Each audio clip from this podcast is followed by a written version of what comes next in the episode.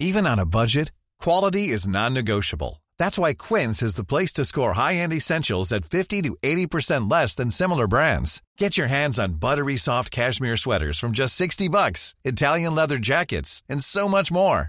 And the best part about Quince, they exclusively partner with factories committed to safe, ethical, and responsible manufacturing. Elevate your style without the elevated price tag with Quince. Go to quince.com slash upgrade for free shipping and 365-day returns. Escuchas. Escuchas un podcast de Dixo. Escuchas Linterna Mágica con Miguel Cane. Por Dixo. Dixo. La productora de podcast más importante en habla hispana.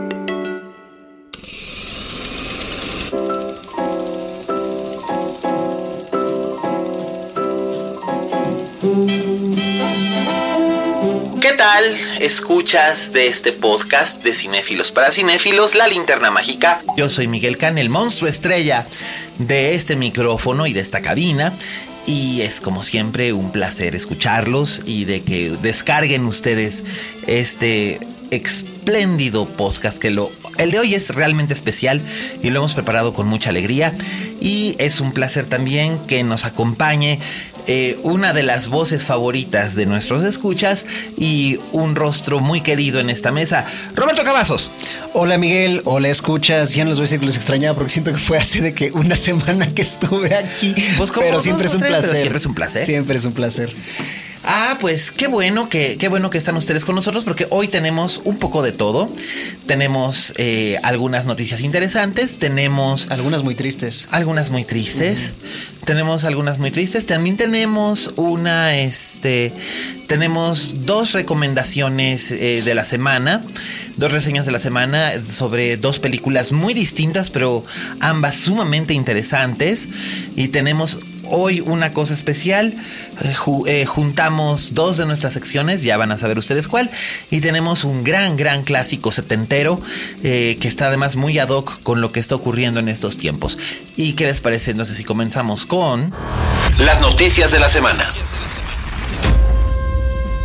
La primera noticia es la triste, que es la- el fallecimiento de Roger Moore, que fue uno de los James, el segundo James Bond más emblemático después de Sean Connery. Y para muchos el James Bond de su infancia. Sí. Este, porque como que el Bond de Roger Moore era más para niños, siento yo. Sí. Este, digo, no tanta niños porque también pues todo el elemento sexual, ¿verdad? Pero No, claro, y la violencia. Sí, pero la violencia era tan caricaturesca en, en- en las de en las de Moore. Sí, Y así lo pensaba yo, porque eh, Sean Connery hiciera un Bond más violento. ¿cómo no? En un sentido, o sea, sí sentías que era un tipo que te topabas en un bar y te partía la madre. Bueno, realmente si, realmente si lo piensas, la película más violenta de James Bond en ese periodo de los 60 y 70 es precisamente la última de los 60 que no era ni con Connery ni con Moore. Lazenby. Sí, La de Lazenby, la de Al Servicio Secreto de Su Majestad, que es... Pero te, digo, pero te digo por qué era tan violenta. ¿Por? Porque él no sabía fingir las, las peleas. O sea, él literal se agarraba a madrazos Sí, a los eh, Stones. eso sí es cierto. Y además, y además la trama es súper trágica. bueno, sí, eso también. Digo, no les puedo soltar un spoiler. Quienes son fans de la serie, pues saben, Sí, saben qué es lo que ocurre. Pero es, es probablemente es la más trágica y es la más oscura. bueno, hasta la de Casino Royale que trataron de hacer algo similar. Ajá, pero bueno, ahí ya fue como que el reboot y tal, y esas son como... Todas son un reboot. Cada vez que cambian de Bond es un reboot porque cambian de estilo. Eso es cierto. A mí las de Pierce Brosnan y las de Timothy Dalton, las de Timothy Dalton no me gustan en el sentido de que no es que estén mal hechas, es simplemente que son tan serias y tan secas. Es que justamente ahí trataron de hacer su versión de ese entonces de lo que trató de hacer ahora este Daniel Craig. no, los brócoli con, con Daniel Craig exactamente. Sí. O sea, eh, es pero ahorita estamos en un momento donde ellos estaban respondiendo ante Bourne. En ese entonces como que ellos nomás quisieron darle un giro a Bond para cambiarlo. Ajá. Este, y Brosnan fue como que un, un regreso al- al estilo de Roger Moore en el sentido de, de los quips y así era, era mucho más este. Aventurero y medio fantástico. No, y también medio de la ceja alzada. Ándale, una cosa así del tongue in cheek, la de no se lo tomaba tan en Y serio. esa es la cosa de Roger Moore, es que él mismo lo ha dicho en muchas entrevistas, que dices,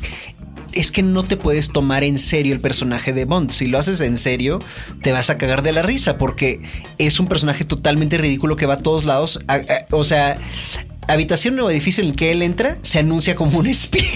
Claro. Es el peor espía del universo. No, y, y bueno, además hay que recordar también que para otra generación, que es la generación de nuestros padres, o en el caso de algunos de nuestros escuchas, de nuestros abuelos, seguramente han oído todavía la expresión por ahí que anda, que, que- que todavía se usa de vez en cuando de gente que dice Simón Templar, que es, es- Simon Templar era el santo, un personaje muy famoso de una serie de televisión que era interpretado por Roger Moore. Y entonces Roger Moore fue icónico para muchas generaciones de muchas maneras distintas. Incluso apareciendo en la película de Spice Girls. En efecto, y es. O sea, él, él llegó a todos los targets. Y además fue embajador de la, fue embajador de la UNESCO por Cierto. décadas. Por décadas. Y se iba a meter a lo más, a lo más duro del África o del Medio Oriente para, para llevar educación y salud a los niños. Pero para mí lo máximo fue esa anécdota que todo el mundo ha estado compartiendo de él. De que, que cuenta ahora un, un periodista de cuando él era niño, que tendría unos 10 años, este, iban, estaban en el aeropuerto esperando abordar un vuelo y él reconoció a James Bond sentado ahí y le dice a su abuelo, ay, es que quiero su autógrafo, quiero el autógrafo de James Bond. Y pues el abuelo agarra y va y se acerca con Roger Moore y dice, pues este, mi, este, mi nieto dice que usted es famoso, este, le molestaría firmarme eh, aquí su autógrafo. Y, él le dice, ah, no, claro, por supuesto. Y le escribe así una notita muy linda, que, o sea, los mejores deseos, bla, bla, bla, Roger Moore. Y el abuelo regresa con el niño y se lo da y, y, y el niño estaba triste. Dice, ¿por qué estás triste? Dice, dice, este, dice, es que lo firmó con el nombre equivocado. No puso James Bond. Este, y pues el abuelo, pues igual todavía sin tener idea quién era Roger Moore, va otra vez y le dice, dice que lo firmó mal. Y dice como ya que le explica, Roger Moore se ríe y este, y, y- y- lo manda, este, manda de regreso al abuelo y llama al niño y el niño va y le dice, perdón, pero es que tuve que firmar con otro nombre porque no sé quién de aquí sea agente de Blofeld. Y eso se me hace muy simpático. Claro, y el niño se sintió magnífico. Sí, claro, y porque el niño, este, porque el niño ahora estaba trabajando con James Bond. Ahora era socio o aliado de James Bond y eso está, es para un niño hacer lo máximo. Pues es, pues es, es un, es un gran momento. Y bueno, tenía 89 años de edad, por lo tanto, su, su muerte en realidad no es inesperada. Tuvo una vida muy plena, muy llena de. De, De todo. De todo, de todo. Además, fue sumamente feliz con su esposa y con su familia. digo, digo, que- tuvo, que tu- fue- tuvo su affair con Miss Piggy, como él mismo lo dice, Ah, sí, lo sí. relata en su propia bi- biografía. Sí, sí, sí, bueno, pero es que, Autobiografía. es que es que Miss Piggy es irresistible. Hasta yo tendría una affair con Miss Piggy. Bueno, ahí tú sabrás. Eso, bueno, me tendrá que perdonar eh, la rana René, pero, pero es que es, es- Miss Piggy es irresistible. Pero de ahí en fuera fue un gran, gran, gran personaje. Además, un hombre muy simpático. Fue protagonista también de una de las películas que yo recuerdo con más cariño de mi infancia, que además es una de las películas que más le gustan a mi papá. De, de todo esto, que a mi papá no le gustan muchas películas, excepto las de James Bond. De hecho, la primera vez que yo vi a, Jane- a- a- a Roger Moore y vi a James Bond fue en La espía que me amó. Este, el, a mi papá le gustaba mucho una película que se llamaba Escape a Atenas. Que este, que era. ¿Cuál era esa? Uy, es una película sobre prisioneros de guerra con Telly Savalas. eh, ah, o sea, no era una de las de Bond. No, no, es que no. yo dije, ¿cómo? ¿Cuál? no, no, no, no, no. Es una película, es una película que creo que también produjeron los Brócoli, pero era con Telly Savalas, con. Sí, Telly Savalas me acuerdo perfecto. Un, un elencazo, eh, Stephanie Powers, eh, Gina Loyo Brígida. Y, y salía Roger Moore. Y era, era, era una cosa sumamente. Sumamente cotorra porque era una comedia sobre prisioneros de guerra, cosa Sí. que, que tú no Que no ves muy seguido. Que no ves muy seguido, pero esta era una comedia negra, negra, muy negra, pero muy, muy divertida. Entonces, bueno, pues se va Roger Moore, eh, se cierra uno de los episodios Pero nos quedamos con muchos bonitos recuerdos de él. Sí, absolutamente, pero ah, ahora sí que se cierra uno de los episodios más importantes del cine popular. eh, Y definitivamente de una época. y de una época totalmente, desde los 50 hasta los 80, fue probablemente uno de los héroes de acción más, más solicitados, ¿no? y menos convencionales, porque de héroe de acción no tenía nada. no, Porque no. él realmente, o sea, y él mismo también se burlaba, físicamente decía, es que yo no me puedo tomar en serio en mis escenas de pelea porque cualquiera de esos hombres me pudo haber partido la madre sin problema alguno, En pero estaba escrito que yo les ganaba. Claro, y además también hizo, no solamente hizo James Bond, digo, hizo hizo El Santo, hizo aquella famosa serie con Tony Curtis de Los Audaces. Sí, cómo no. Que era, que, que, siempre cambiaban de automóviles eh, de un capítulo a otro y siempre traían Ferraris y Lamborghinis y todas esas clases de cosas. Y bueno, fue, era un estupendo comediante. Patrocinio. Claro, y además era un estupendo comediante y era un muy buen actor y era una excelente persona. Así que pues, te recordaremos, Roger Moore. Este, esa fue una de las notas. Otra de las noticias que tenemos es que la semana pasada hablábamos de que en el Festival de Cannes hubo mucha controversia porque si Netflix no exhibía en salas francesas las películas que estaban, este, las historias de, de Meyerowitz y Okja, eh, no volverían a invitarse películas de esa plataforma digital al festival y luego se tradujo mal el, el discurso que dio Pedro Almodóvar al respecto de esto porque dijeron eh, eh, la nota que salió publicada en distintos medios y que traía la traducción simultánea fue de que decía de que Almodóvar decía que la gente tendría tendría que ir al cine y no y no apoyarse en los en las plataformas de pago. Y lo que él dijo posteriormente fue que él corrigió al traductor porque estaba mal, estaba mal traducida su nota. Lo que él había dicho era que era maravilloso que existieran estas plataformas que no deberían de acabar con la experiencia de ir al cine, pero que era importante llevarle el cine de la manera que fuera al público en donde estuviera.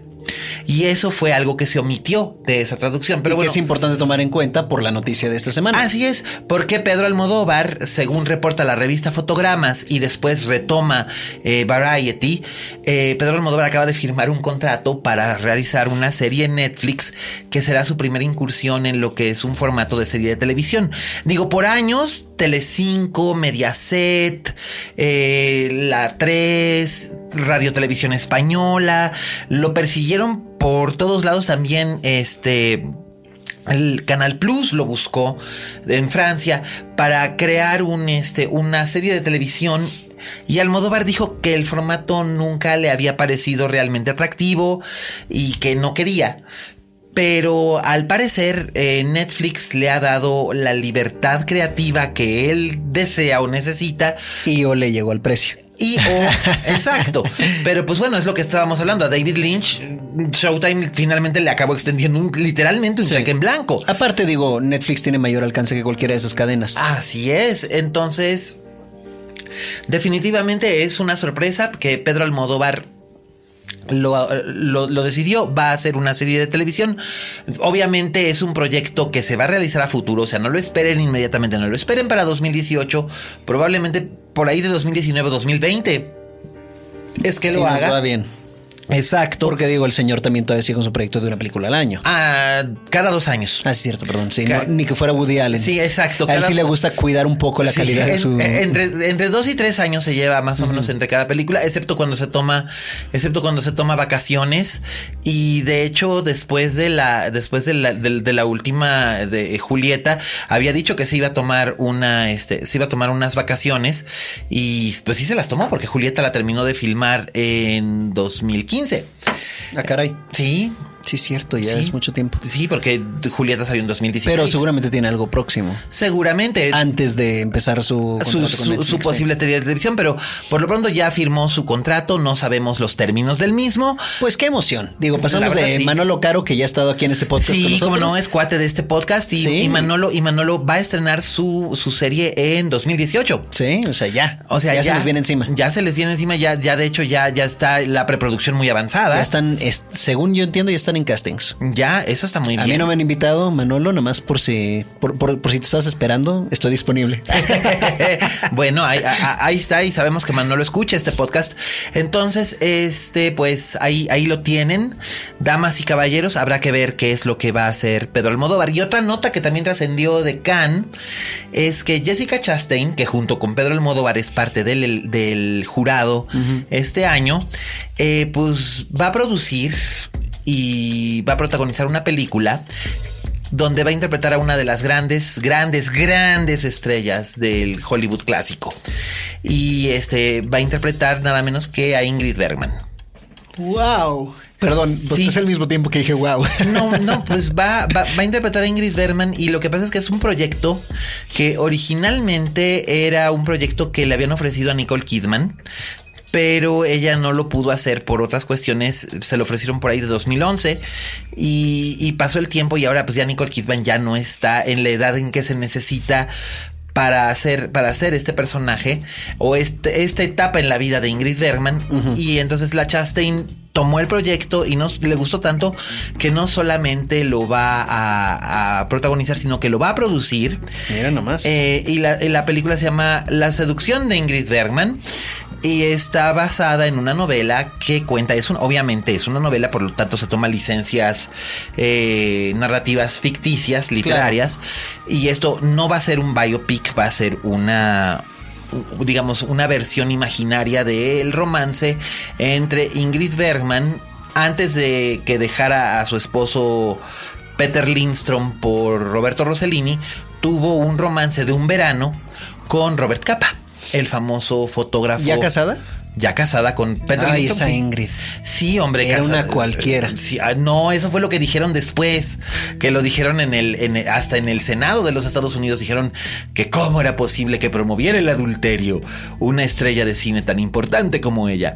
Pero pues ahí lo tienen. Este, pues digo, a otras le has echado más tierra por menos. Bueno.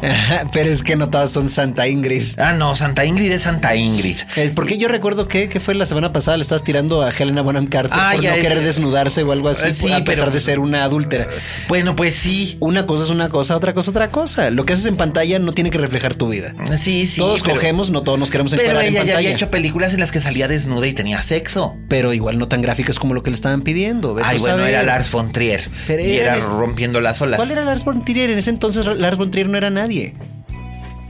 Sí, era. Rompiendo las olas es lo que lo hizo Lars von Trier. No, señor, perdóname que te lo diga, pero desde, Europa y el elemento del crimen que ya la gente ya empezaba a reconocer a Lars von Trier. Rompiendo las olas es ah, lo que esa es la que le dio el. Esa es la hay, muchos, hay muchos directores que, hay muchos directores que ahorita tienen el, digamos, el caché que tenía Von Trier con, esas dos películas.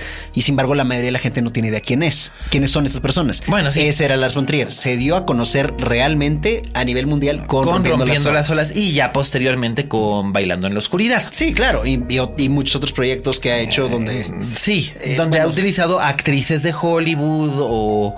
o y ha alcanzado ciertas controversias. Claro, por supuesto. Ya sea por el contenido de la película o por el contenido de sus entrevistas. Exacto. Y que luego resulta ser que en realidad lo que está diciendo no era en serio, pero, pero pues ya te quemaste, mano. Sí, pues es que digo, si tú quieres ser un provocador, también tienes que vivir con las consecuencias. Ah, no, por supuesto. Y hablando de precisamente provocadores y consecuencias, digo, cuando ustedes escuchen este podcast, ya habrán salido los, los palmarés de, del Festival de Cannes, pero hoy que estamos grabando, una de las notas también es que Jane Campion dijo que sigue siendo un honor pero un honor que ella siente que le que le incomoda ser la única mujer directora que ha ganado la Palma de Oro en 70 años claro. del Festival de Cannes. Es que eso no es un honor, es una desgracia. Sí, por eso, es lo, que, eso es lo que ella dice. sí, tiene razón. Por un lado es un honor, pero por otro lado la ofende que es la única. Sí. Porque habiendo directoras magníficas, extraordinarias como Agnes Barda, como... Yo me atrevería a decir Sofía Coppola. Incluso Sofía Coppola, este, Lee Bullman. Lee mm, en su momento, sí, claro. Claro. Este, mira, la cosa es esto. Liliana Cavani. Eso no es nada más que Khan se, rehúse a reconocerlas. También se debe, principalmente se debe a la escasez de oportunidades. Así es. Este, piénsalo así. ¿Cuántas historias de mujeres se cuentan en cine? Realmente. Uf, ¿Cuántas de esas son escritas por guionistas mujeres? Muy pocas. ¿Y cuántas de esas incluso son dirigidas por directoras? Ah, eh, ahorita que estás diciendo, la última película que, se presentó al compitiendo a la Palma de Oro en Cannes, que reunía todos esos requisitos que tú dices, fue Tenemos que hablar de Kevin, que la dirigía Lynn Ramsey, con un guion de Lynn Ramsey, basado en una novela escrita por una mujer que es. es... Y con una protagonista mujer también. Así es. Este, pero ahora, yo no digo que no puedan los hombres contar historias de mujeres, ni que las mujeres no puedan contar historias que no sean de mujeres. Eh, claro, obviamente, pero lo que estoy diciendo es que no hay oportunidades sobre mujeres. Lo que estoy diciendo es que no hay suficientes oportunidades para las mujeres en el medio. Nunca las ha habido y seguimos sin tener suficientes este, oportunidades para ellas. Y es fascinante que tú ves tú ves los, este, los directores, reunieron a los directores vivos, excepto a Lars von Trier, que ya no es, que es persona non grata en el Festival de Cannes, a los directores vivos que han ganado la Palma de Oro en Cannes y este para tomar la foto del, 70 aniversario y estaba gente como eh, Michael Haneke, eh, Michael, ¿eh? Michael Haneke, Michael, Michael Haneke, estaba este eh, Mike Lee, Roman Polanski, Almodóvar himself y la única mujer y además no estaba al centro era este. Bueno, digo, tampoco tiene por qué estar al centro. Bueno, yo lo hubiera colocado al centro, pero esa es mi opinión personal. Pero no, por tú, no, no, pero aquí también, Miguel, es porque tú cuentas historias de mujeres y te gustan más las historias de mujeres. O sea que mm. tu historia de mujer aquí es que ella estuviera al centro de la foto, pero no es la más grande directora dentro de ese dentro de esa plantilla. Vaya, o sea, tú la pondrías personalmente porque tú tienes una cosa de entre la caballerosidad y este y la beatificación de, de las mujeres, que no es algo equivocado. Digo, a la que hubiera puesto ahí al si hubiera tenido ella una palma de oro, hubiera sido Agnes Barda. Pero, no está ahí, no está, ahí. en la conversación. No, y eso me este, parece terrible, ¿eh? Pero bueno, o sea, te digo, no es digno que haya tan pocas, que, haya solo una ganadora femenina de la Palma de Oro. Sí. No es digno. No. no es digno que haya tan pocas oportunidades. Eh, no me ya o sea ya que está ahí no me no me hace gran ruido que no le hayan puesto ah, no, bueno, eso es igual eso porque también hay hubiera sido también señalarla por ser mujer es especial ah, que eh, también medio. también o sea te digo es un arma de dos filos. Exactamente. Es un arma de dos filos. con que esté con, que esté ahí más o menos por los por, los de en medio hacia afuera no, ahí estaba nada más estaba. al mero margen. No no no no no y sí estaba al mero margen pero ahí estaba al mero margen. pero de todos modos eso como, como dices chale. O sea, sí, pero, o sea, son grandes, grandes. Y otra cosa que noté es que todos los grandes, grandes directores, todos, todos, todos, sin excepción, son hombres mayores de 60 años. No hay directores jóvenes. Pues digo, eh, próximamente será Javier Dolan porque lo quieren mucho ahí. espero que no. Eh, ¿Por qué esperas que no? Espero que haga algo digno. Bueno, ojalá. Porque, bueno, en fin. Ay, Mommy está superlativa. Ah, bueno, Mommy. Pero ¿hace cuántos años que la hizo? Tres. Más. Yo estuve en Cannes en 2014 y es cuando salió Mami. ¿Sí? Sí. Ah, pues mira. Ah, ¿verdad? Ah, ¿verdad? Aquí sí te gané enciclopedia. Bueno, uh, uh, uh, bueno, ¿qué quieres que te diga? I am not a fan. No, ya eso, pero, no eres fan de él. De él, no. De él. De él, de él, más bien de sus actitudes. Sí, este, exactamente. Es como, como, como tus actitudes anti-hipster. Ah, ándale. y yo estoy en contra de sus actitudes este, personales. Y en contra de los hipsters, pero aquí no discriminamos. Este, bueno, no. Ah, bueno, esos, esos mugrientos hipsters de la, de la, de la condesa que dices, bueno, pero este, pero pues ya no voy a decir nada porque luego también. bueno, yo, yo nada más porque soy hipster, no de la condesa. O sea, soy hipster de Polanco, o sea que a mí sí me perdona la vida. Pues bueno, lo que quieras. Oye, y, hablando de mujeres, que fue una sensación que eh, se presentaron juntas las dos mujeres maravilla en, la premier de Wonder Woman en Los Ángeles. Estuvieron eh, Gal Gadot y Linda Carter. Wow. O sea, y fue así como que ¡pum! Flash, flash, flash, flash, flash. La verdad es que sí fue bonito verla así. Linda Carter está estupendamente. No la vi, la verdad, pero, o sea, no lo dudo. ¿65 em, años? La edad que sea, Miguel. O sea, ya yo, yo ya no me ya, ya trato de no pensar las cosas así. este, porque trato, trato a veces de ver más allá de la belleza de estas actrices, aunque la verdad es que en general todas tienden a ser muy bellas. Sí, no, totalmente, pero, pero fue, digamos que fue el momento geek de la semana. Claro. Pues fue ver a las dos, a, las dos. Si supiste, es, este, ahora que hay, que hay ahorita, hay muchos hombres quejándose en Facebook porque no me acuerdo qué cadena de este, de cines va a ser una proyección exclusivamente para mujeres de la Mujer Maravilla. Ay, a mí me parece bien. sí, no, claro, pero ellos están de que, ah, es discriminación contra los hombres. Ah, y a mí se me hace lo más chistoso del universo y ojalá en todas, en, todas las diferentes sedes de esa cadena hagan lo mismo. Por supuesto, porque además sabes que porque es, es nada más en, la de Austin, creo que es. Mm. Y no me acuerdo la cadena, sino, eh, por favor, búsquense la nota. Seguramente alguien ya la compartió en su Facebook, escuchas.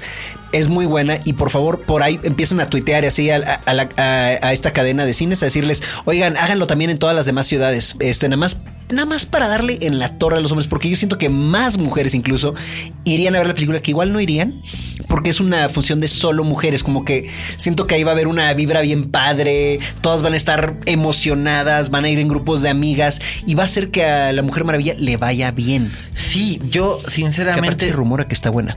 Eh, sí, todas las reseñas que han salido hasta ahora han sido halagueñas. Yo esta tarde, mientras usted escucha este podcast, yo estaré viendo La Mujer Maravilla, así que ya, ya le comentaré después al respecto de ello. Es una película que he anticipado mucho. Oye, invita, ¿eh? eh sí, y he tenido, y he tenido mucha, este, he tenido mucha inquietud al respecto. Claro, pues digo, sobre todo, sobre todo porque y, esta es una nota que, que, iba a dar Rob. Y yo quiero aquí hacer un comentario. Yo había tenido mucha inquietud porque siempre he sido muy sarcástico y muy, este, y muy cruel. Y he tenido mi gag sobre Zack Snyder. No me gusta lo que Zack Snyder ha hecho hasta ahora al frente del universo cinematográfico de DC. No me gusta, sigue sin gustarme. Y, y a mí Zack Snyder me sigue pareciendo como cineasta bastante sobrevalorado en el sentido de que me parece bastante menor en comparación con gente como George Miller o Christopher Nolan o bueno claro pero es que estás, hablando de unos muy buenos directores que se, que se han mostrado buenos directores fuera de, del ámbito del cine comercial también. Este de hecho Christopher Nolan o sea, ahorita todo el mundo le echa mil, mil flores, pero la verdad para mí su mejor película sigue siendo Memento. Sí, bueno, habrá, que ver qué tal está Dunkerque, ¿verdad? Eh, siento que va a ser más de lo mismo, va a durar tres horas y va a haber este muchos este efectos visuales. Sí, en, fin, perdón, estabas hablando de Zack Snyder, que es una cosa muy importante esta Así es, ¿y qué fue lo que ocurrió, Rob? No voy a entrar en detalle, ahí están las notas en línea. Este, la verdad es que obviamente nuestro más sincero pésame a la familia, a la familia Snyder, porque tuvieron una tragedia muy personal, este, que es de hecho de meses atrás y este Zack Snyder intentó este seguir adelante con el trabajo de, la película de la Liga de la Justicia este y llegó hasta aquí y él dijo saben que no puedo más esa tragedia si me pegó muy fuerte me voy a tener que retirar o sea que ahorita lo que va a suceder este mientras él y su familia pues pasan por el proceso del duelo muy merecido y muy digno y, la verdad es que ninguna familia debería pasar por eso. No. Este, el timón lo toma Joss Whedon. Así es. Aunque yo no sé realmente si Joss Whedon va a hacer reshoots. No, no, no. O si no, no, va a trabajar en la postproducción. Él, él, va a tomar lo que es la postproducción y él había como quiera dirigido un par de escenas adicionales que se le habían pedido, que se le había pedido el que escribiera, ya que él ya es parte del universo DC que va a sacar la, película de Batgirl. Este. Y pues la verdad es que no pudo haber caído en mejores manos para hacerse cargo de, terminar ahí el trabajo que queda por hacer, que ya era simplemente la postproducción, o sea, ya está hecha la película, este, y, y, lo que se ha dicho es que Joss Whedon no va a ser la Joss Whedonesca. Va, va, va a terminar la labor de Zack Snyder como Zack Snyder lo hubiera querido. Este que se me hace también muy justo y muy digno. Ya independientemente de, de, qué nos termine pareciendo a todos, ya la iremos a ver. Por supuesto. Este y muy independientemente de lo que opinemos del trabajo de, de, Zack Snyder, eh, yo sigo pensando que Batman vs Superman es probablemente una de las peores películas ¿De superhéroes? De superhéroes de la década y de lo que va del siglo XXI. Sí, yo creo que francamente peores películas de superhéroes, te tendrías que irte hasta, no sé, Meteor Man o algo así. No, bueno, la de los cuatro fantásticos, aquella que produjo Roger Corman. Bueno, pero esa nunca salió. No. No, o sea que solamente especulamos. No, ¿sabes por qué? ¿Sabes por qué nunca salió eso como tangente? No, nada más porque, se hizo nada más para, Nada más se hizo para no perder los derechos. Sí. Este, o sea, nunca la sacaron. Lo, único que tienen que hacer era hacerla. Exacto. O sea, que le hicieron lo más barato y chafa pues, posible. los estudios Roger Corman, que de todos modos ah, llegó a ser joyas verdaderas con un presupuesto de que sí salga algún día como Curio. Y estoy seguro de que en algún momento, cuando los, cuando los derechos de esa película, bueno, creo que los derechos de esa película ya se revirtieron, no a 20th Century Fox, sino a, Marvel Studios por no sé qué cosa. Ahí le deberían sacar como un visa de alguno de los Blu-rays. A una cosa por el estilo, sí. Pero bueno, nada más para cerrar, este, de nuevo, o sea, nuestro más sincero pésame a la familia Snyder. Y este, y pues, y pues el show debe continuar. Sí, y nada más, por favor, limiten sus comentarios negativos en Twitter porque he visto mucha gente este, dando gracias y así de que haya sucedido esta tragedia. Y eso es muy mal gusto, por favor. Eso, no se le debe desear a nadie. Y de hecho, yo voy a retirar mi gag de que ya no me, de que no me acuerdo del nombre de Zack Snyder. No, creo que ahora ya nunca se nos va a olvidar. Me temo que no, y qué pena que sea bajo estas circunstancias, porque además este gag surgió precisamente en este, en este podcast, porque literalmente una vez sí se me olvidó. Una vez. Una vez. Y ya de ahí, bueno, pues es como lo. Se vuelve gag. Se vuelve gag como lo de Ali Magro y etcétera, etcétera. Pero en esta ocasión, pues. Bueno, pero también todos los gags tienen su, ciclo. Igual sí. había cumplido el suyo. Y sí, y la verdad es que sí se me hace, se, me hace mala onda. Yo sigo sosteniendo lo que, lo que he dicho siempre sobre Zack Snyder, pero ninguna persona tendría que pasar por algo como esto. Y con esto terminamos las noticias de hoy. La crítica de la semana.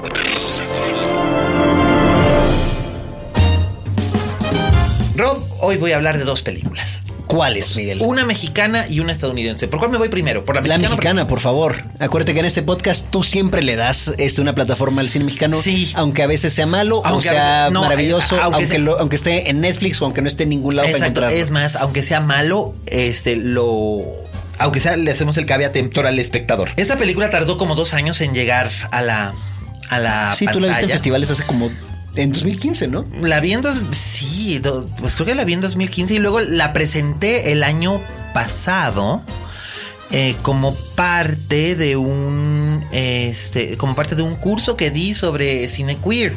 Wow. Que tuve, tuve la fortuna de que su productor y su director, Roberto Fiesco y Julián Hernández, me, pasaron una copia. Y, y es una película excepcionalmente buena a mi modo de ver y que es una película que ya, ya empezamos con problemas. La Cineteca Nacional solamente la programó a las 9 de la noche.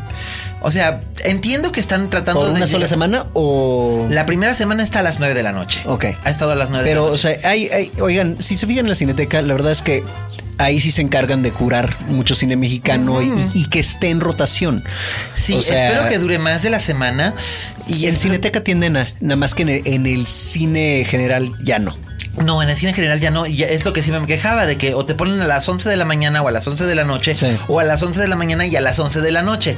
Eh, digo, las 9 de la noche es un horario el que mucha gente, que es el público más o menos al que podría estar dirigido esta película, y no necesariamente solamente un público LGBTI. Claro. Este. Pues yo la eh, vería. Puede, acudir. Y la verdad es que yo sí te recomiendo que la veas, Rob, eh, porque yo soy la felicidad de este mundo.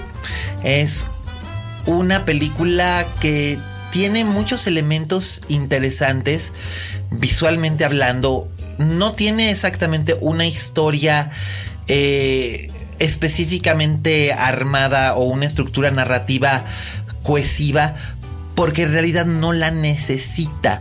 El cine de Julián Hernández siempre ha estado en ese balance entre lo narrativo y lo visual, con un con un énfasis principal en lo visual. Las películas de Julián Hernández siempre son muy bellas.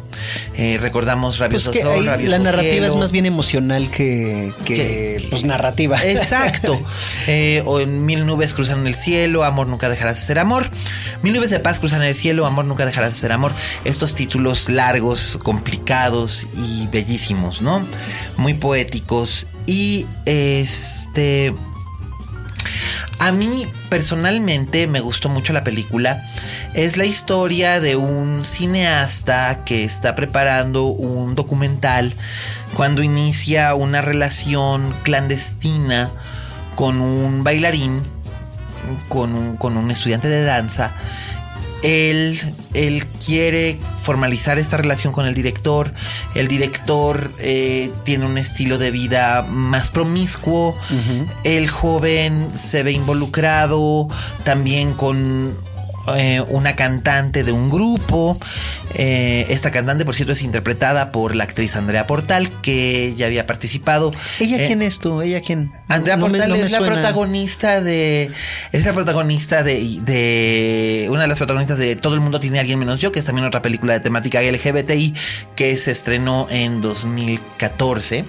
Y este, y además, este, pues la Portal es este, es la protagonista de una obra de teatro que yo escribo y produzco y que Roberto dirige y que se estrenará el próximo otoño y les daremos más noticias. Espero que sea buena, ¿eh? Ella, oh, bueno, habría que, tienes que verla aquí, que la verdad es que está sorprendente. Y... Sorprendente, ¿no? Que tú ya sabías que era maravillosa.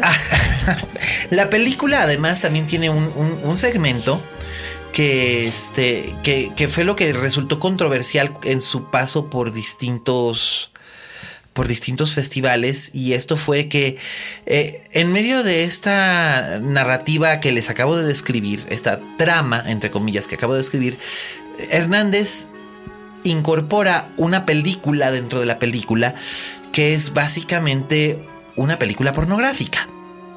Oh, dioses. Oh, sí.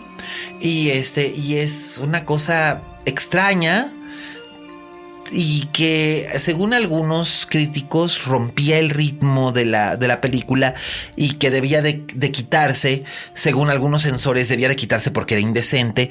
A mí no me parece indecente, sí siento que de algún modo eh, afecta el ritmo de lo que ya estábamos viendo, pero entiendo qué es lo que el director está tratando de presentarme. El bueno, pero entiendes lo que, te, lo que te está tratando de presentar, pero ¿funciona lo que está intentando? No del todo. No del todo a mi modo de ver y se supone que la versión que ahora está en cines eh, no es la misma que vimos en el circuito festivalero. Oh. Eh, está, ha, tenido algunos cortes que precisamente ayudan a agilizar ese ritmo. Bueno, eso entonces ya mínimo aprendió de, la retroalimentación. Ah, sí, por supuesto. Julián siempre es un director muy abierto a la retroalimentación y además siempre. ¿Y cuál mostraste tú? ¿Qué versión mostraste tú? En el tu taller, sí. La versión festivalera, porque no existía otra en ese momento. Todavía no la reeditaba Julián. Y te pusiste a mirar las caras de tus estudiantes en ese momento? Las caras de mis estudiantes pasaban de la emoción al desconcierto, al desmayo, otra vez a la emoción, porque eso es lo que hace esta película. Esta película es como una rueda de la fortuna de las emociones y de las sensaciones. La verdad es que es un trabajo sumamente interesante. Hugo Catalán, el actor protagonista, hace un estupendo, estupendo trabajo. Andrea Portal tiene un papel pequeño, pero es, sustancial. Y, creo que el trabajo de, todo el elenco con el, que, con el que Hernández trabaja, que son principalmente actores jóvenes que no, que no tienen una trayectoria específicamente reconocida, pero esto les permite eh, aventurarse y explorar cosas que muy probablemente alguien que ya tiene una, entre comillas, una imagen, no se atrevería a hacer por cualquier razón, muchas veces relacionada precisamente con esta, entre comillas, imagen pública. Y, creo que, y creo que la película es algo que vale muchísimo la pena ver. Es interesante, es inquietante. Busquémosla, escuchas, vamos juntos a, la Cineteca a verlos. Yo soy la felicidad de este mundo. Estén en la Cineteca Nacional y en el circuito de cine de arte de Cinépolis y me parece que también de Cinemex. Fantástico. Entonces, yo la buscaré por más extraña que suena. En el Cinépolis Diana eh, seguro tiene exhibición, así que este vayan, véanla, coméntenla. Cuéntenos qué les pareció. Ah, va a haber gente que se va a sentir, que va a tener una reacción adversa a ella. Va a haber gente que la amará. Pero eso es lo que sucede con el cine de Julián Hernández. El cine de Julián Hernández nunca nos va a dejar indiferentes. Y eh, la siguiente película es una película que tiene, eh, es casi casi una, una anomalía, es una cosa súper extraña. Es una de las pocas películas que desde su estreno tiene 100% en Rotten Tomatoes y no ha bajado. Wow. Me refiero a Get Out. Aquí en español se llama. Qué bueno que ya al fin llega. Ya, por fin, ya está en salas. Nos llegó justo a tiempo donde nos están ya spoileando el final alterno en BuzzFeed. Ay, por Dios, sí, pero, pero nunca se filmó. No, sí se filmó. No, el final, el final alterno no se filmó. Sí, sí, sí. La intención de Jordan Peele sí está, filmado. Lo puedes ver, lo puedes ver en video literal en BuzzFeed. No lo he visto, pero ahí está y ahí estaba el video porque lo subió alguien a YouTube porque lo sacaron del DVD porque habían varios finales alternos ah. y este en particular este que al parecer es muy deprimente, no se usó. Ahora, no he visto la película. Platícanos de la película. No hablaremos de ese final, de ese final alternativo, al menos no, no en, las próximas emisiones, sino hasta que la película por lo menos ya esté disponible en cine doméstico para que lo, en cine doméstico para que lo puedan ver. Bueno, eh, Jordan Peele esta es su primera película. Él es un comediante, es escritor de comedia, es actor de comedia. Y muy chistoso. Además, pero a él siempre le gustaron las películas de terror, pero no le gustaban las películas de terror de ahora de niños poseídos por el diablo y casas embrujadas y monjas siniestras y muñecas y ouijas y psycho killers y demás. A él le gustaban las películas de terror más bien el terror paranoide de los 60 y 70. El terror social. Así es, o sea, él menciona como sus películas favoritas, entre otras, Cul de Sac de Roman Polanski, El bebé de Rosemary de Roman Polanski, eh, Las mujeres de Stepford de Brian Forbes, The Parallax View o El último testigo de Alan J. Pakula y El candidato de Manchuria de John Frankenheimer. Y precisamente hay un poquito de todas esas películas en esta. Ah, se notan los ecos y las influencias y está muy bien hecha. La película ha sido un éxito increíble. Casi, casi 300 millones de dólares lleva recabados. Me interesaría ver aquí cómo le va. A ver qué tal. Y eso es algo, un punto que ahorita vamos a tocar. Eh, lleva casi 300 millones de dólares de recabados con un presupuesto de 4,5 millones. 4 millones 500 No, no, no. Va, va a ser. Yo siento que en teoría va a ser la película más este, como si se redituable de este, este año. sí, por, por, por mucho. la comparación, sí, de, lo que costó por lo que Costo-beneficio es enorme. Como lo fue Blair Witch Project en algún momento, que costó mucho menos. Costó mucho menos, costó creo que 200 mil dólares y recabaron como 200 millones. Sí. No, más de eso creo. Creo que más de eso incluso. Bueno, fue algo obsceno. Fue algo obsceno, sí. Creo que llegó a 400, una cosa así. Desgraciadamente no pudieron sacarle una, una carrera cinematográfica a ninguno de ellos. Y, la secuela fue, y las secuelas fueron horribles. Eh, bueno, de hecho, si lo piensas bien, The Blair Witch, Project es una película horrible en el sentido eh, que además era lo que ellos se proponían hacer, era hacer una película que te inquietara y te hiciera sentir mal del estómago y todo. ¿Y esta que tanto te inquieta? Esta es una película sumamente inquietante, pero, que, pero te digo, es inquietante y es elegante es una película muy elegante porque aquí lo que hizo Peel es que está trabajando precisamente los elementos que directores que, por ejemplo, nadie ya se acuerda de Brian Forbes, murió hace muchos años, pero él era un experto en hacer películas de atmósfera.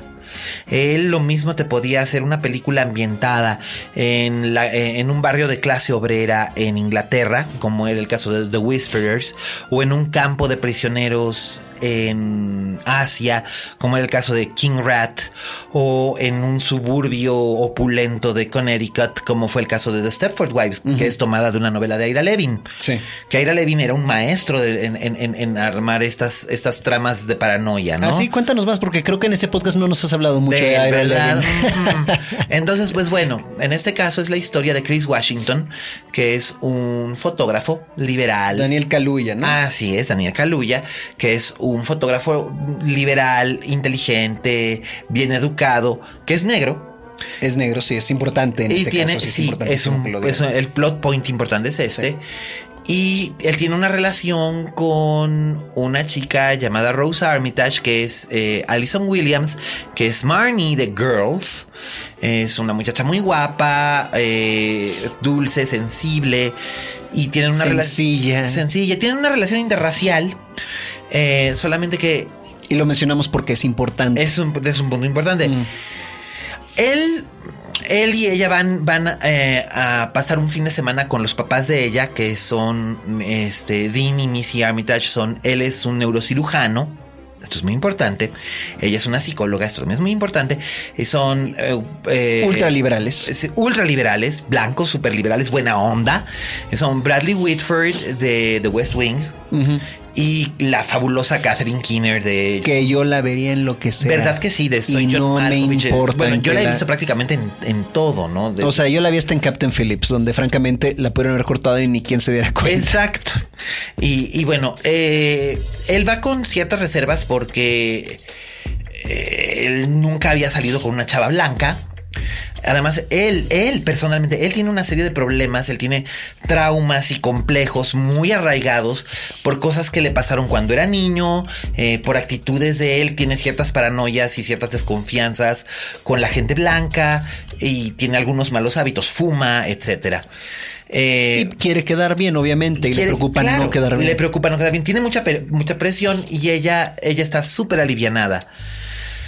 Y creo que no voy a revelar nada más. No, nada más digamos que, eh, que, o sea, pues porque es una película de terror. Él llega y no todo es lo que parece. No, de hecho lo que se encuentra es mucho más complicado.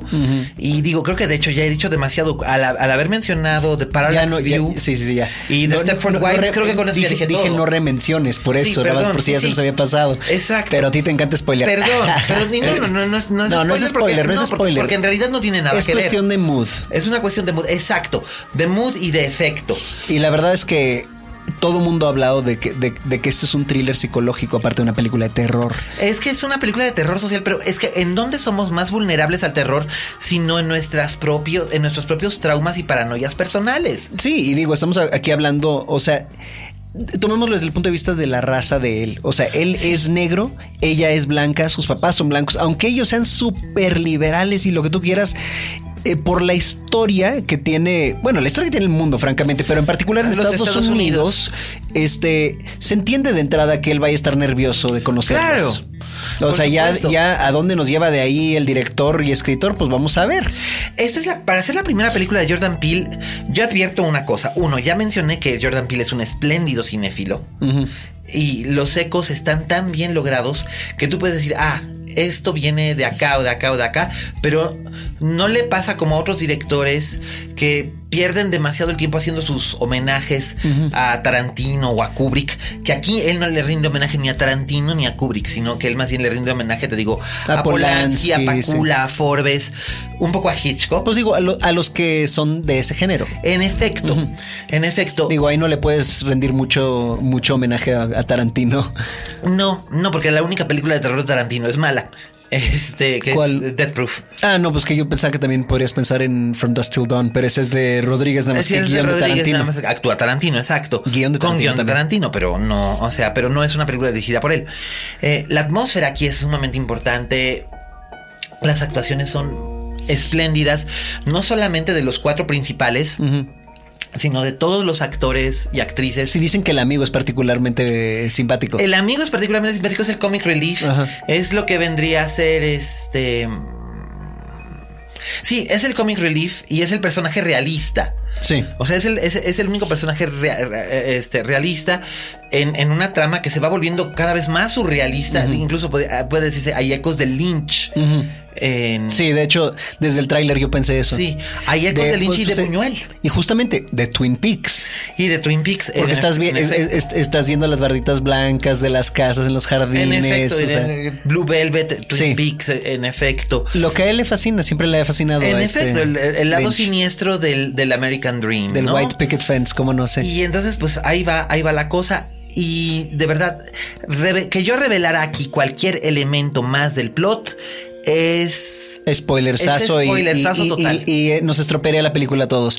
Así es que no voy a decir Escuchas, nada vamos a ver esa este, fin de semana porque si no no va a durar porque como lo que le pregunté a Miguel sí aquí en México curiosamente las únicas películas que pegan con protagonistas negros suelen ser las comedias o los musicales o las de acción con Denzel Washington y Will Smith. Fuera de eso no. De ahí en fuera no. Pero Denzel Washington y Will Smith son estos actores que en realidad. O sea, vamos a ver cómo le va Black Panther cuando salga. A ver. Va a estar interesante. Vamos, vamos a ver qué tal. Eh, a 12 años de esclavitud le fue muy bien pero dos años de esclavitud. Ya venía, ya venía con el prestige del Oscar. Del Oscar y además es otra cosa, es un drama histórico. Y digo, le fue muy bien para lo que era, no, no fue un madrazo. No, no, aquí en México no fue un Le fue bien dentro de lo que era. Sí. Pero esta le podría ir bien porque es terror y aquí en México no, aquí en México consumimos lo que sea de terror, no importa la calidad. Ahora bien, nada más es que hay que tener mucho cuidado que la gente cuando vaya a verla sepa que es una película de terror, pero no es una película de terror sobrenatural, porque dicen, ay, es que no me asusté ni nada. Es una ni es una película slasher. No, tampoco. Este, o sea, y, esto no tiene que ver con la trama, pero yo más bien diría que si algo se parece, este, en mood y en estilo sería como The Invitation. Ándale, por ejemplo, que, ya la mencionamos en este podcast en, no, más de una ocasión. y que a todos nos encanta esa película que es súper perturbadora. Y que cómo freos esa no llegó aquí al cine si todo el terror llega al cine en, en efecto, pero aquí no la porque aquí no sabían cómo venderla. Y es que eso es lo que luego pasa mucho que venden películas que no son de terror como películas de terror y la gente tiene unas reacciones súper adversas. Lo que le pasó a Reencarnación de Jonathan Glazer. Sí. La vendieron como película de terror y no lo era. No. Entonces la gente salía diciendo, ¿qué pedo? ¿Qué, qué es lo que vi? Se salían de la sala porque se sentían ofendidos de que no era una película de terror. En este caso, en este caso, Sí, es, es una terror, pero psicológico. Es psicológico, o sea, es un asalto a, a- a- a- a los sentidos más íntimos del espectador. Te sientes sumamente perturbado por lo que estás viendo, aun si no eres negro. No, pues claro, porque digo, lo que aquí estamos, o sea, lo que nosotros que no somos negros podemos, podemos este, apreciar una película como esta es El Outsider.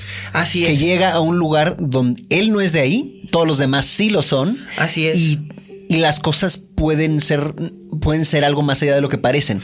Así es. Y, y todos hemos visto historias así. Es como pues, ahorita yo estoy dirigiendo una obra, una obra de teatro que no tiene nada que ver con, con lo que yo soy en la vida. Y sin Claro. embargo, encuentras una manera de empatizar. Y yo siento que en Get Out, y especialmente con un actor tan fantástico como él es Daniel Kaluuya, este, Sí. que es inglés y Samuel. Jackson hizo ahí un guato por eso. Pero bueno, este.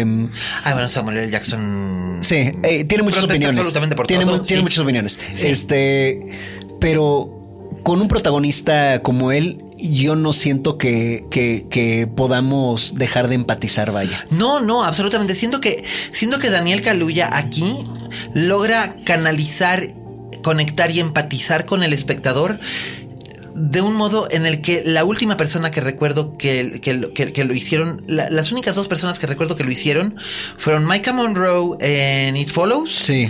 y Jamie Lee Curtis en Halloween. O sea, siento, de que, ese nivel. siento que de ahí para acá chance alguien más y se nos está olvidando. a lo mejor, bueno, pero, lo- quizás, pero Sigourney, dijiste, quizás Sigourney Weaver en Alien. pues, no, cual quizá, definitivamente. Bueno, Sigourney Weaver. definitivamente Sigourney Weaver en Alien. Eh, o Tippi Hedren en The Bird. ¿Ves? Es que, es que ah, ah, van a haber más ejemplos que se nos van a olvidar. Sí. Escuchas hashtag linterna mágica, tuitennos. Sí, por supuesto. Pero a lo que voy es. Y mira, tomando, por ejemplo, te digo, a Jamie Lee Curtis, que es, digamos, como que la quintesencia del- de la Final Girl, ¿no? Sí. Es bien interesante, es bien interesante encontrarte una, este, encontrarte un Final Girl que es hombre. Y tan bien hecho. Eh, pues lo habíamos visto antes en The Thing, ¿no? En- eh, bueno, sí, de Sí, hecho, de de hecho, sí. de hecho, Kurt Russell, o Kurt Russell le dijo a John Carpenter, hazme un papel como los que le escribes a Jamie Lee Curtis. Sí, exactamente. Hazme una. Final Girl. Sí, bueno, pues eso. Bueno, pues aquí que- que Daniel no Kaluuya es tu Final Girl y la Final Girl es un hombre negro. Es un hombre negro inteligente, sensible y con una serie Y de y sensato y con una serie de problemas emocionales muy muy muy eh, la palabra en inglés es relatable, muy muy fácilmente identificables. Sí. Todos tenemos esa clase de traumas o complejos, de un modo o de, de otro los tenemos y esos son la llave que lo llevan a entrar en, en esta cosa en la que en la que en la que se involucra y la verdad es que está súper súper bien la película.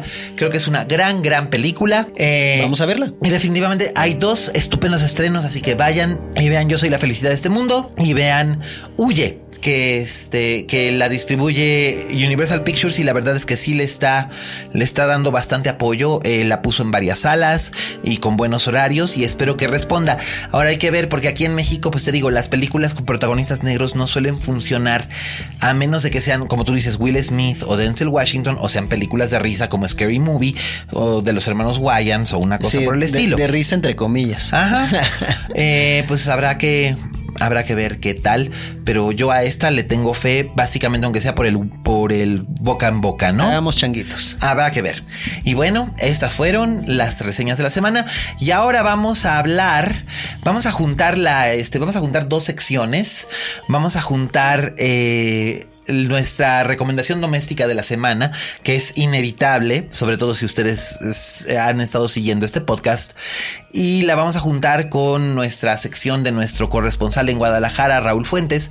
Así que hoy, hoy en Oye Fuentes tenemos nuestra recomendación doméstica y va a ser el propio Raúl quien nos diga qué es. Oye Fuentes.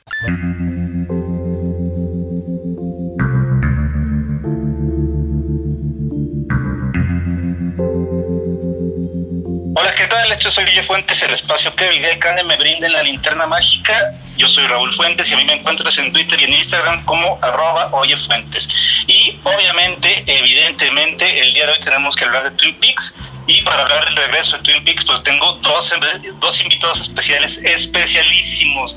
Uno de ellos es Miguel Gane y el otro es Robert Cavazos, ¿cómo ven? Hola, Fuentes, gracias por la invitación.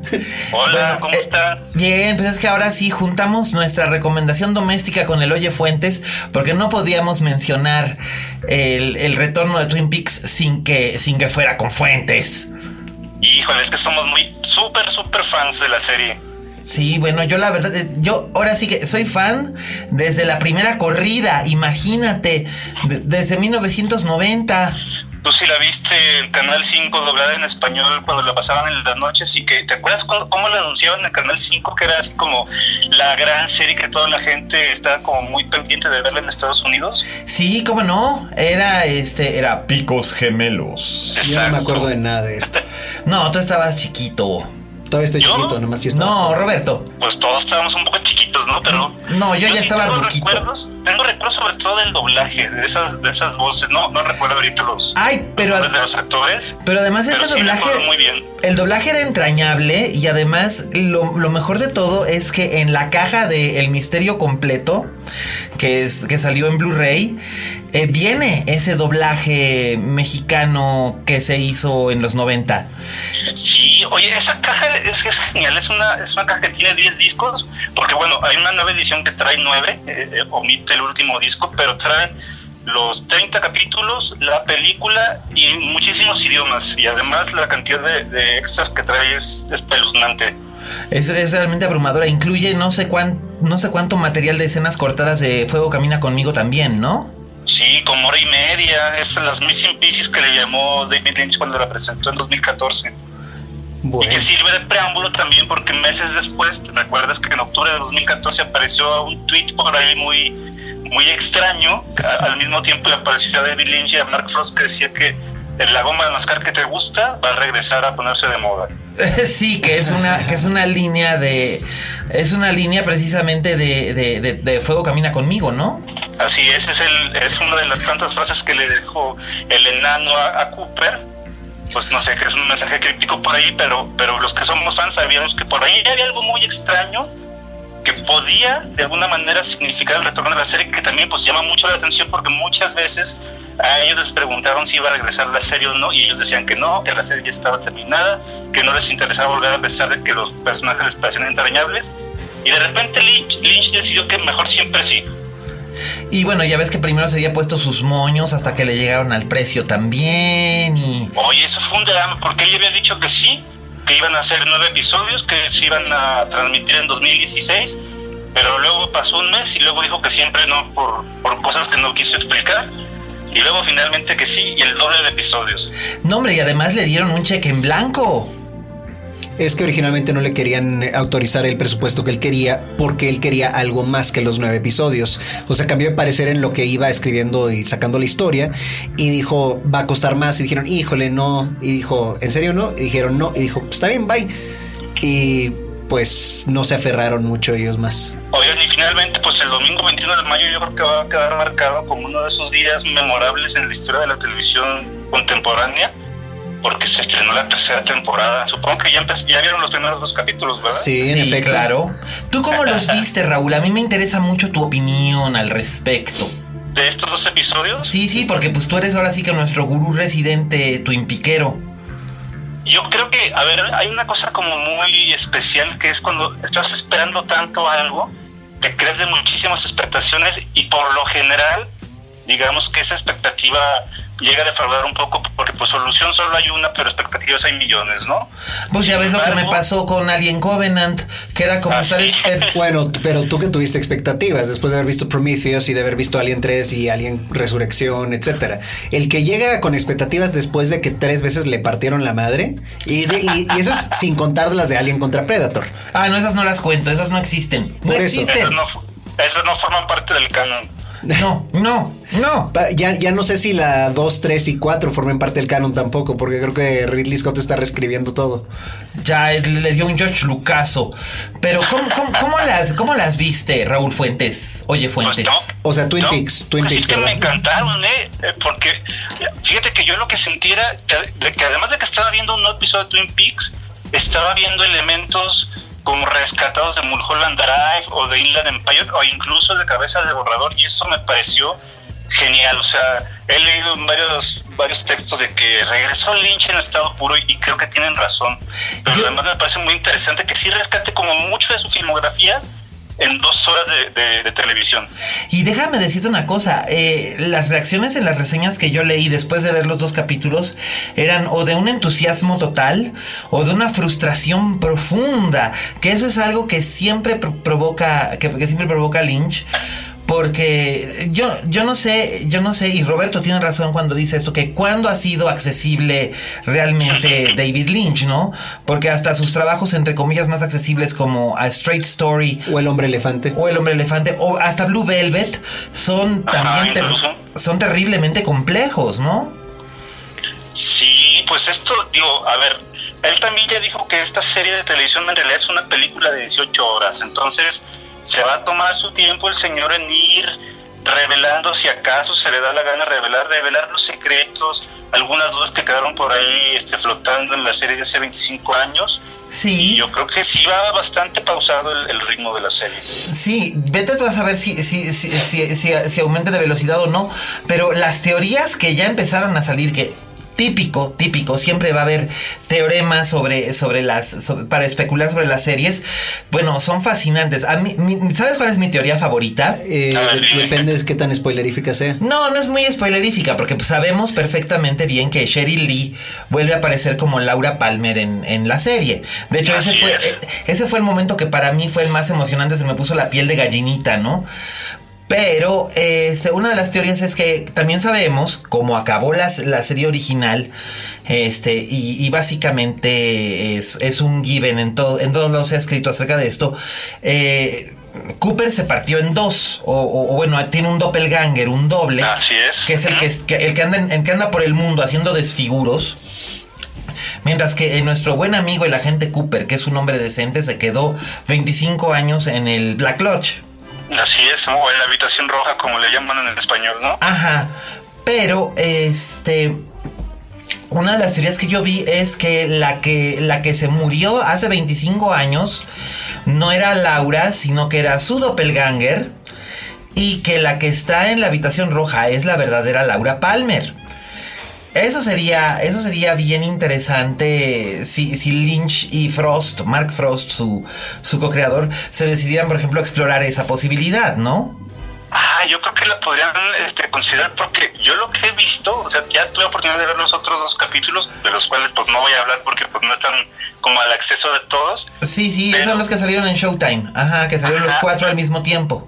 Pero tengo que decir que creo que, que Lynch y también obviamente Mark Frost se le están pasando increíble, ¿eh? O sea, como riéndose un poco de, de todo, de que de si esta espera valió la pena o no, y dándole una vuelta de tuerca bastante interesante porque, digo, si algo podría tener la serie es que como estas partes como telenovela pues a lo mejor eran un poco predecibles y aburridas, pero esto ya se convirtió en otra cosa distinta, es un nuevo Twin Peaks.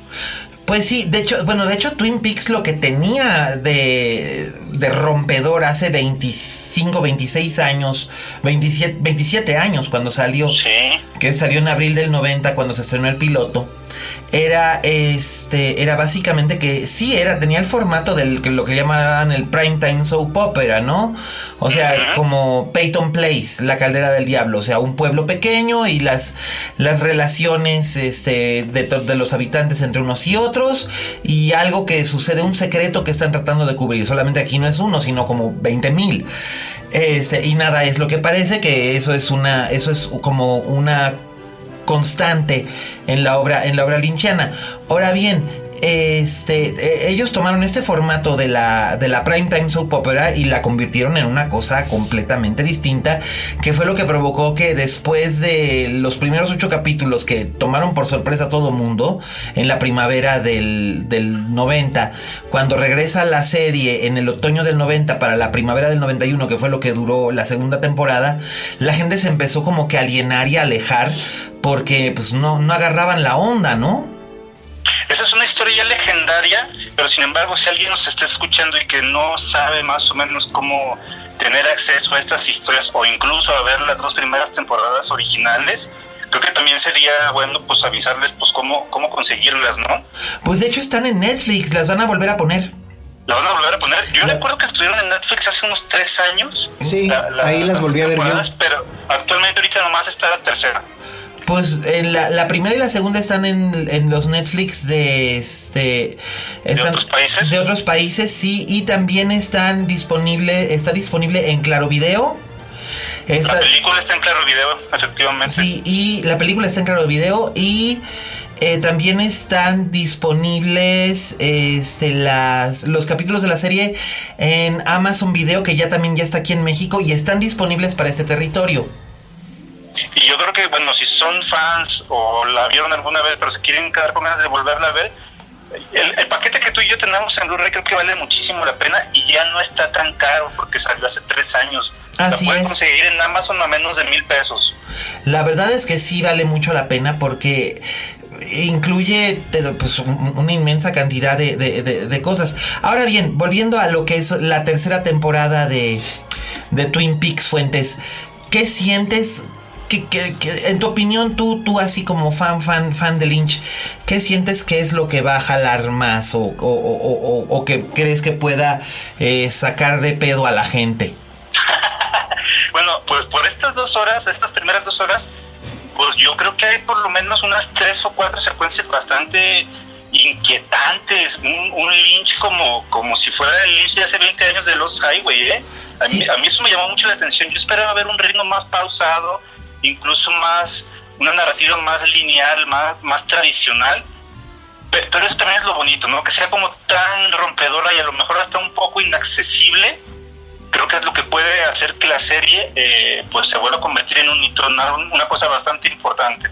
Y además eh, está salpicada de caras conocidas. Y de sangre. Sí, y de sangre. Mucho más sangre de lo que ah. vimos en la original. Y desnudez y pues Sí, todo eso que no se permitía en la tele, pero que la película sí tenía algunos elementos así, ¿te recuerdas? Sí, cómo no. Pero no tanto así como ahorita. Este en verdad sí está, se está dando el lujo de ser muy sanguinario el, Lynch. Por eso yo pienso que por el tono y por lo despiadada que es, siento que, ah, o sea, tiene mucho más ecos, como habías dicho tú, fuentes de Inland Empire este, o sea, no perdona. Inland Empire, Lost Highway, estamos hablando también de, de Mulholland Drive, sí, un poco. Eh, o sea, es, muy despiadada esta, eh, esta nueva versión de. Porque sí siento que es más bien, más que una nueva versión, es una evolución, no es una continuación. Exacto, es una, es una, es una evolución. Y yo siento que eso es también porque el mundo ahora mismo, y no solamente el universo de Twin Peaks, sino el mundo ahora mismo en el que vivimos, es más despiadado. Mm. Es, es, más despiadado. Todavía los principios de los noventas y ahora, ahora nos parecen casi casi un, un tiempo casi casi cándido, ¿no? Casi casi este nostálgico. Y, y, esto era como muy rompedor porque en 1990 realmente la televisión era un desierto. oye, fíjate que eso que dices de la nostalgia me parece muy interesante retomarlo porque pues como que Lynch es nostálgico y no a la vez. Así es. Muy, muy presente hace meses que salió, por ejemplo, Spotting 2 pues digo, a ver, me gustó mucho la película, pero, pero estaba cargada de pura nostalgia, escenas repetidas, escenas recreadas, y en este Twin Peaks yo no veo tanto la nostalgia, ¿eh? o sea, veo que sí recupera, pues obviamente los actores, obviamente escenarios. Pero ni nos ha vuelto a mostrar a todos todavía. Ajá, pero sí quiere hacer algo bastante diferente y bastante rompedor ahí. De hecho, las únicas repeticiones de escenas en realidad no es que sean repeticiones de escenas, es que se supone que son las escenas que vimos en el piloto cuando decía 25 años más tarde, ¿te acuerdas? Ajá, sí, claro. Cuando, cuando que, salía, que salía un Cooper este, con muy pésimo maquillaje, ¿no? Así es, y, Laura Palmer se veía jovencita, o sea, como estaba. Exacto. Y aquí, pues, aquí ya se ven tanto Kyle MacLachlan como Sheryl Lee, pues, de sus respectivas edades, ¿no?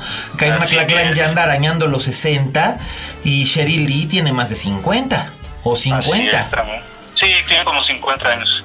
Entonces, este, entonces, pues, pues, pues imagínate. Y además está llena de figuras, de, imágenes y figuras bien icónicas. Este, la famosa foto de Laura en, en, en, la, en la prepa, la famosa foto del, del vestido de graduación, ¿no?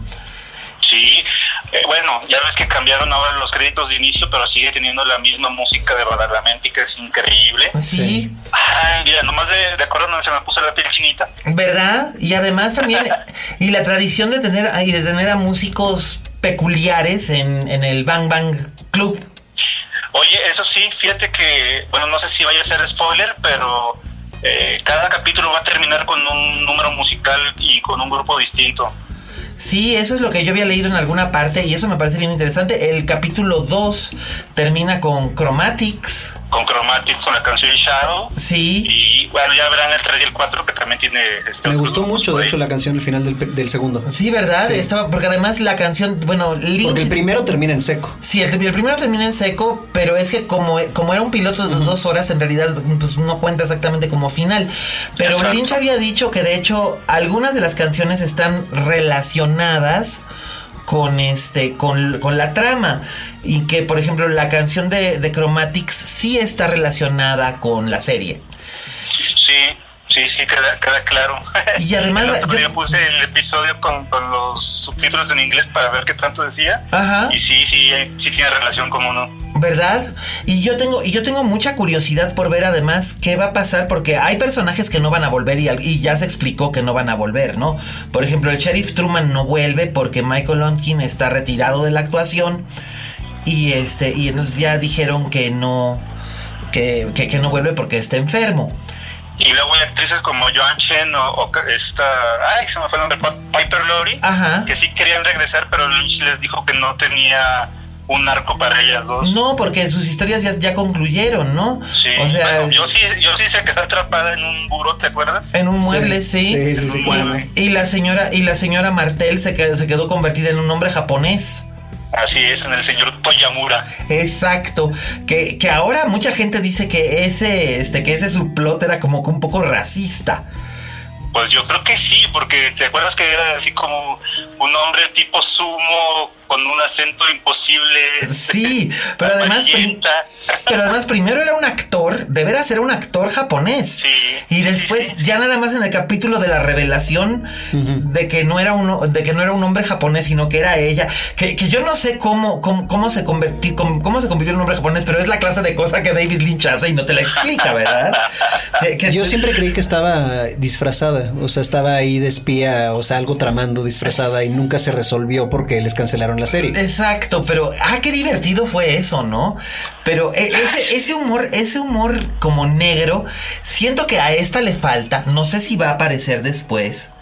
Ah, bueno, a ver, les adelanto que el episodio 3 y el 4 tiene muchísimo más humor que cualquier otra cosa, ¿eh? Ah, qué bueno. Sí, sí, sí, sí, hay mucho humor. Tal vez sea tan, tan negro ese humor que haya gente que sí le vaya a caer muy mal. Bueno, pues de hecho los capítulos 3 y 4 ya los van a poder ver, ya los pueden ver en Netflix porque acuérdate que esto está saliendo el día 30 de mayo y se estrenaron el 29 en este en, en, Netflix Latinoamérica. Entonces ya los ya los pueden ya, los pueden ver y, van a poder ver que por ejemplo hay apariciones de, de personajes que nos que nos faltaban y también ya empiezan a aparecer algunos de los miembros del elenco nuevo que, que, es, pero es súper grandote y además... Como los dos segundos que vi de Ashley Jody me emocioné mucho. Yo no sé si va a volver a aparecer o no, como la secretaria de Ben Horn, el dueño del, Gran Hotel del Norte. Algo me hace pensar que sí, simplemente porque como que habló de ella como si fuera una persona especial. Sí. El personaje de él. O sea que eso me hace pensar que ella volverá y que figurará de una manera importante. Chance no sea principal, ni mucho menos, pero. Pues son 18 horas. Son, son, 18 horas. Tiempo hay. Digo, 18 horas hoy en día es más este. Es más tiempo del que dura una, una serie habitualmente ahora, ¿no? Que duran 13 capítulos, pues 18 capítulos es más, ¿no? Está súper bien. Yo la verdad es que estoy muy emocionado. Y ya como para finalizar, porque pues, pues bueno, ya tienen que ustedes que seguir con el programa y yo ya terminar con la cápsula. Pero yo tengo que decir que ojalá esta sea la, tercera y última temporada. Sí, ¿verdad? no quede tan abierto. Sí, me gustaría que, hicieran este, que, que, Frost y Lynch hayan trabajado como para darle un cierre definitivo al, pues, al programa y que no queden ahí piezas sueltas. No, pues sobre todo porque o sea, se salieron con la suya y nosotros tuvimos que esperar 25 años, ¿no? Yo no quiero esperar otros 25 años para que ahora sí le den el cierre, sobre todo porque yo creo que Lynch ya no llega, tendría 95. Pues ay, quién sabe qué vaya a pasar. Pues digo, la verdad es que yo la estoy gustando muchísimo. Es una serie que obviamente sigo recomendando a, propios y extraños. Ya te compraste tus muñequitos Funcos, ¿verdad? Sí, ya los tengo. Me falta nomás el del gigante, pero los otros seis ya los tengo. ¡Qué bárbaro! Yo nomás tengo el de Laura Palmer. Pues hay que, hay que buscarle por ahí. Pues habrá, habrá que buscarle a Audrey Cuerno. Y el. ¡Ay! No mencionamos a la Log Lady. Y sí Ah, pues sale. hay que mencionarlo. y sí sale, ¿verdad? Catherine Colson, la actriz que, pues es una, es una mujer que, que empezó trabajando con David Lynch como asistente desde Cabeza de Borrador Sí. y hizo una mancuerna muy interesante con David Lynch al grado que pues por eso la, la- le tuvo un personaje súper especial que es la mujer del tronco, el Love Lady, que además hacía las presentaciones de, de todos los capítulos de la primera y segunda temporada. Sí, cómo no. Yo me acuerdo cuando salían en, en cable. Salían, y es más, salían dobladas también esas presentaciones. Sí, Sí, y ella. Qué maravilla. Sí, y la verdad yo me emocioné mucho y como que sí me entristecí porque Catherine Colson murió en eh, a finales de 2015 cuando ya se habían este grabado su participación. Este, y, y la verdad fue, fue muy emocionante verla, pero además la, la filmó, la filmó Lynch tal cual. Así, o sea, sí, pues enferma, ¿no? enferma, enferma, sí, sí, sí, en- enferma y, y ya, ya, ya a punto de morir casi. Enferma terminal, sí. Enferma terminal y es muy, por, por un lado es muy emocionante porque además eh, es, el personaje estaba ahí, o sea, tú lo sentías. Y, y fue como, como dices, ay, y, y también pues como que es alguien que sientes que has conocido tanto tiempo y que en cierta forma significaba algo dentro de este universo, ¿no? Sí. Oiga, podremos seguir hablando horas y horas de Twin Peaks, ¿verdad? Pero Horas y horas de diversión. Tenemos que, tenemos que dar el cierre, pero pues bueno, nomás decir que pues me dio mucho gusto este pues que estuvieran acá en esta cápsula de Oye Fuentes especial de Twin Peaks. A mí también, para ser de, de haber sido invitado de Oye Fuentes, qué honor. Además creo que es la primera vez que, que Roberto y yo tenemos un diálogo, aunque sea telefónico, pero es la primera vez que tenemos un diálogo como más en vivo, ¿no? Fuera de Twitter, sí. Sí, ya se conocerán cuando, cuando vengas tú a México o vaya él a Guadalajara. Seguramente. Excelente. Bueno, Bueno, pues muchas gracias por escuchar el Oye Fuentes. Yo estoy en Twitter y en Instagram como arroba Oye Fuentes. Yo soy Raúl Fuentes y te agradezco tu atención. Gracias Miguel, gracias Roberto. Hasta luego. Hasta y, a- luego. y ahora continuamos con nuestra siguiente sección. El clásico de la semana.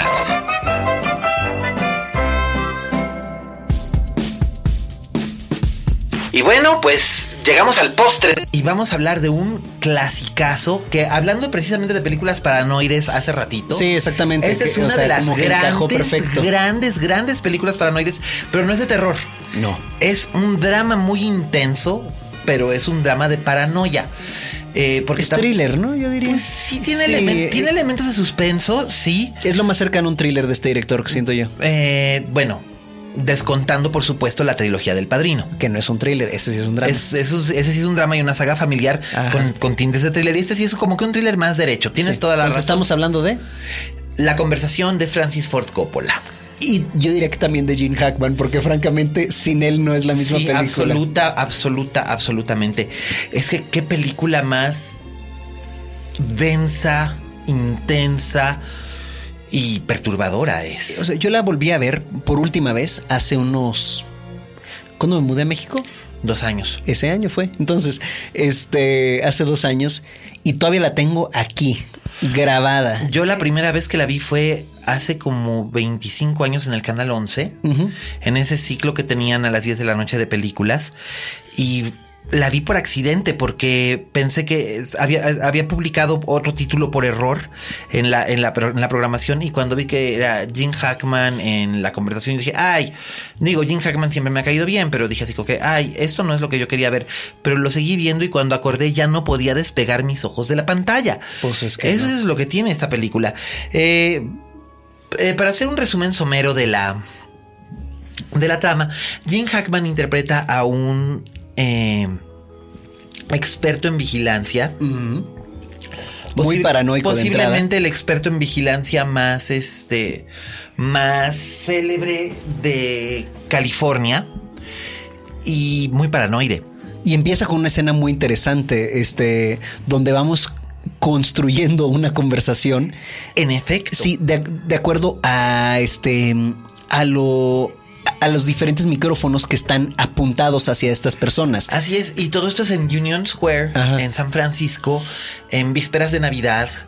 Entonces hay un poco de todo. Eh, Pero es de las pocas películas que yo recuerdo donde en verdad el sonido es de las cosas más importantes. De hecho, de hecho el diseño de sonido de esa película gana un Oscar. Sí, pero a veces el diseño de sonido de muchas películas gana un Oscar porque son muchas explosiones, etcétera. Aquí realmente el sonido es un personaje. Por Como más recientemente puedo recordar en películas como Berberian eh, Sound Studio. No sé si tú la viste esa, Miguel, porque si no la has visto, la tienes que ver. La tengo que ver porque es así que no la he visto. Está fenomenal. Se me olvidó ahorita el nombre del, director, pero él mencionó que The Conversation fue una de las películas que lo inspiró. Por supuesto. Porque justamente aquí mucho de lo que vemos en pantalla es Gene Hackman escuchando sus grabaciones. Él es una oreja profesional. Sí.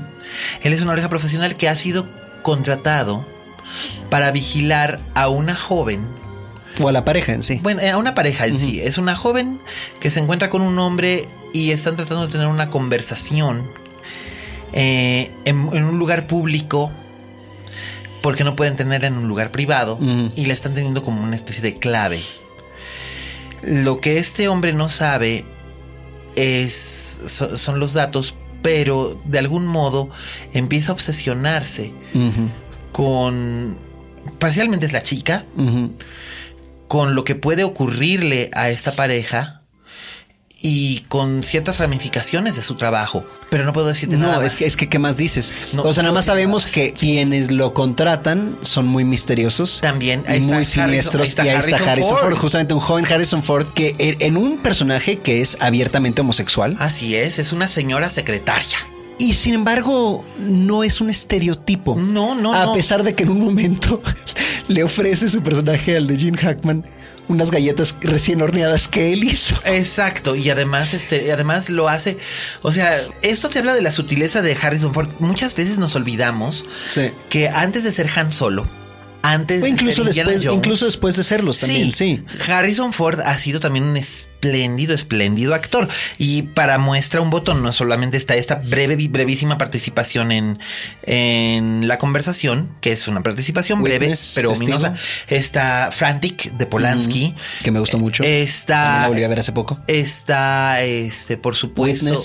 Witness, de Peter, Weir, está Working Girl de Mike Nichols, está Regarding Henry de Mike Nichols también. Que le quedó muy bien, la verdad. Sí, porque es un personaje muy difícil de Sí, porque además en Regarding Henry es un drama, es un drama. Working Girl es una comedia romántica. Witness es una película de misterio. Pero bueno, como esta es la película de Hackman, hablemos de, Hackman. y aquí Hackman está. Jim Hackman es uno de mis grandes campeones sin corona. Es uno de los más grandes actores. Sin un Oscar. O si lo ganó. Sí, lo, ganó, lo ganó por Contacto en Francia. Sí, cierto. Merecidamente también. Merecidamente. Pero este. No sé, yo por ejemplo siento que debió haber sido nominado y haber ganado, por ejemplo, por su trabajo en The Royal Tenenbaums. También, este, pero, a ver, hablando de esta película, es que su personaje es tan desconfiado que ni en su propio socio confía. Todo su equipo que él mismo inventa y diseña. Este, y también todas sus cintas las tiene bajo llave, pero en unas jaulas. O sea, él como que su hogar es es un almacén. Exacto, porque el, el departamento que tiene es prácticamente estéril. Ajá. Este, o sea, él tiene un catre ahí, este, eh, eh, y todo lo demás son jaulas donde tiene su equipo y lo demás guardado. Y hay momentos donde, donde colegas le caen a su casa todos en la peda. Pero, pero él tiene, él tiene su, él tiene su departamento que, mantiene como un frente para que la gente no sepa dónde es donde vive realmente. Claro, pero lo que es interesante es que sí lleva a su digámosle de despacho, oficina. Sí, este, después de una convención lleva a los, entre comillas, cuates, a sus colegas. Y llegan todos en la peda y se traen unas chavas y están ahí. Y es una escena para él. Eh, eh, y tú ves que Jim Hackman está súper incómodo. Súper estresado porque él no quiere que nadie esté cerca de sus cosas. Nada. Porque no confía ni en su propio socio. No, de hecho, su único solaz esparcimiento es tocar el saxofón. Y que lo toca aparte muy bien. Lo toca muy bien. Y además lo hace él. Lo hace, lo hace él. Es que. Por eso hice el comentario que lo toca muy bien. Claro, es que él decía que le preguntó, le preguntó eh, Francis Ford Coppola, ¿tú qué haces para, para, para, para relajarte? Dice, tengo hijos pequeños, no puedo entretenerme y relajarme. No, bueno, pero, pero cuando tienes un momento para ti, dice, bueno, toco el saxofón y por eso lo incorporó al personaje. Este y se me hizo un toque muy inspirado porque realmente es donde más se vulnera. Así es. Y, repito, es que en esta película pasas tan, tantas tomas largas observándolo a él, escuchando a, los otros. otros. sí. Y nunca, eh, casi nunca vemos a la gente que está escuchando. Lo estamos viendo a él escuchar las voces. Y volviendo una y otra y otra vez. Esta película, curiosamente, hoy en día como que pone a prueba la paciencia de los espectadores jóvenes. Sí, no, no, no se, no se podría hacer igual hoy en día. No, no, definitivamente no se podría hacer. Bueno, sí se podría hacer, pero sería cine de arte. Sí, y, y si lo hicieran cine comercial, y esta era una película comercial, era una película acuérdate que en los setentas, que en los setentas el cine de arte era el cine comercial. estoy de acuerdo. Ahorita este, eh, fue así como que, ah, la gente ahora tiene reacciones muy adversas. Yo se la mostré a unos alumnos y de 15 personas que estaban ahí, solamente le entendieron como 6. Los demás dijeron que estaba de hueva. Ay, es que, pues digo, pero eso yo siento que eso ya no es un tema generacional, es un tema de apreciación. es un tema de, educación y apreciación, porque la verdad es que también si tenemos muy pocas opciones en el cine para, para ver cosas diferentes, ¿cómo vamos a, a desarrollar el paladar? Vaya. Por eso es que yo siempre digo, Voltea tus ojos a las décadas anteriores y vas a encontrarte una inmensa cantidad de películas que ni te imaginabas. Claro. Con un montón de historias sumamente satisfactorias. Simplemente. Muy. Tienes que ponerte en el contexto histórico de lo que estás viendo. Y en este caso, esta es una película muy de su tiempo, es una película muy de los 70. Muy setentera, pero, pero la paranoia es muy de ahorita. Ah, Especialmente después de todo lo que estuvimos viendo con, la, con el NSA y con el wiretapping y con toda la información en Wikileaks y así. Sí. Sí es algo relevante ahorita. Absolutamente. Y además hay un detalle curiosamente importante. Hay gente, ahorita que mencionábamos a Will Smith y, a Jim Hackman. Sí. Eh, en Enemigo del Estado, eh, le preguntaron a Jim Hackman si esta era la, famosa secuela de, de, este, de, de, la conversación. Porque durante algún tiempo Coppola habló de la posibilidad de, hacer una secuela con Jim Hackman y tal.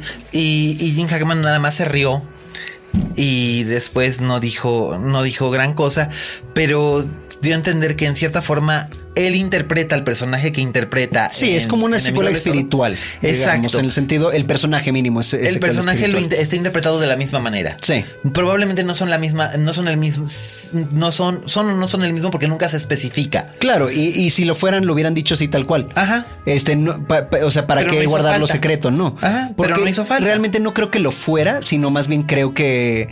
que era padre para la gente, era padre para la gente que recordaba. Vincularlos. Exacto.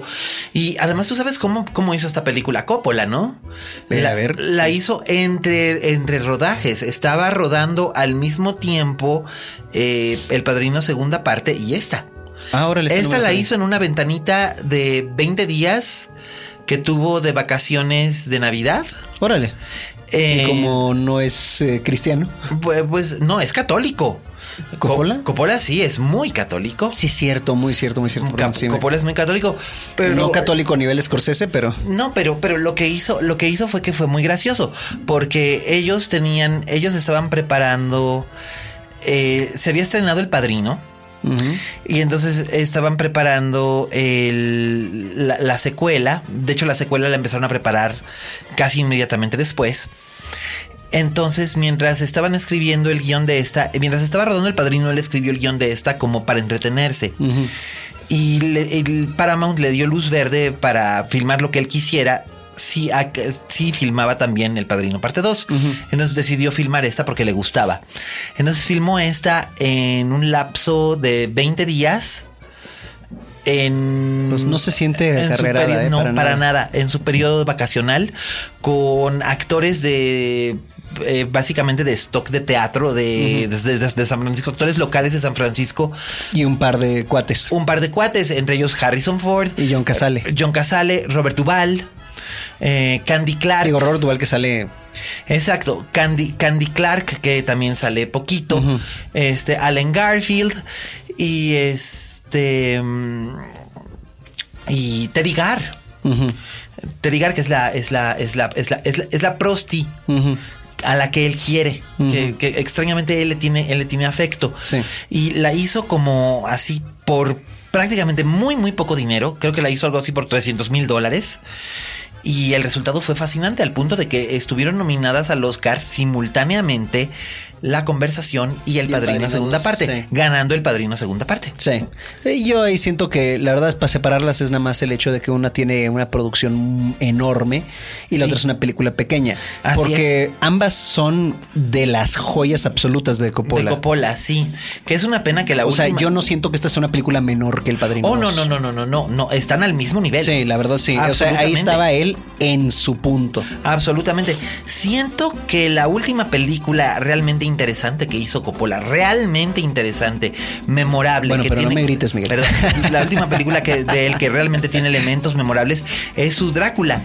Sí, después, que, que, no fue perfecta, pero tenía muchas cosas interesantes. Porque seguimos recordándolos y que se, como que sí se quedaron en la cultura popular, eh, desde los chongos de Drácula hasta el vestido de novia de Lucy, hasta... Más que los chongos de Drácula, ese, ese esa greña rara que tenía cuando sale casi momia. Así es, y el, vestido de novia de Lucy lo hemos visto replicado un montón de veces. Eh, y por supuesto también es infame por el hecho de haber llevado a Keanu Reeves en un papel importante y eso fue eh, Con un acento muy desafortunado. Así es. Pero la película, la película esa funcionó y después no ha hecho, o sea, ha hecho cosas que no están extendas de interés, pero no están al nivel de, de, cualquier. No, y ahora recientemente ha hecho sus películas muy, muy indie, este como Tetro y. Y este. Em, la otra con Maribel Verdú. ¿O esa fue Tetro? Tetro, eh, Juventud. Eh, Juventud dicen que está bastante buena hasta Juventud eso. Juventud ¿eh? decían que estaba bastante bien. Tetro 2-3. Y luego hizo una con Val Kilmer y el Fanning sobre Edgar Allan Poe. Órale. bueno, relacionada con ciertas cosas de Edgar Allan Poe, pero la película fue muy, muy, muy, muy fallida. Pero bueno, digo, pues Jack también fue muy fallida. Bueno, Jack fue sumamente fallida, ¿no? Y también fue el director fantasma detrás de Supernova, porque esa película. Oh, pues, pero él llegó a tratar de rescatarla, o sea, él no era el director originalmente, ni era un proyecto de él. No, no, y él llegó a tratar de rescatar y pum.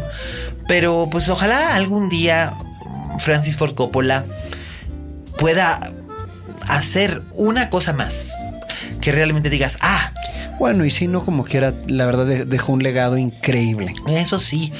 Eh, eh, en eso, en eso sí estoy de acuerdo. Mira, si yo llego a tener un legado como el de Francis Ford Coppola, me doy por servido. Por servido. Ya con un, déjate un legado con una. Una película. Una, película. Y en este caso, una película como La Conversación, ¿no?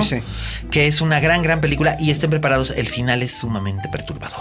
Y también hay una secuencia súper perturbadora, uh, este, uh, uh, la del sueño.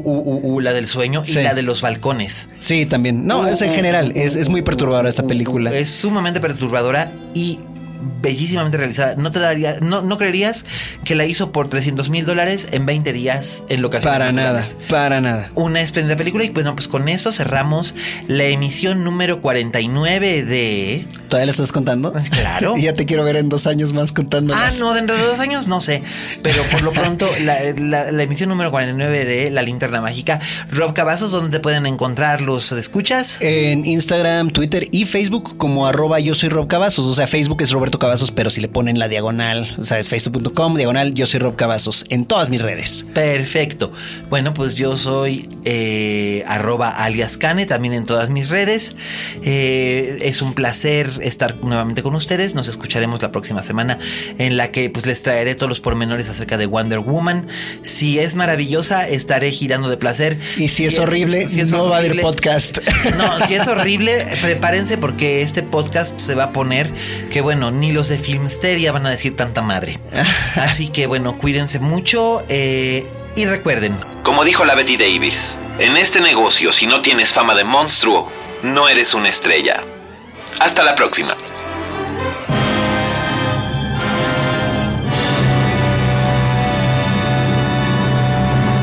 Dixo presentó Linterna Mágica con Miguel Cane.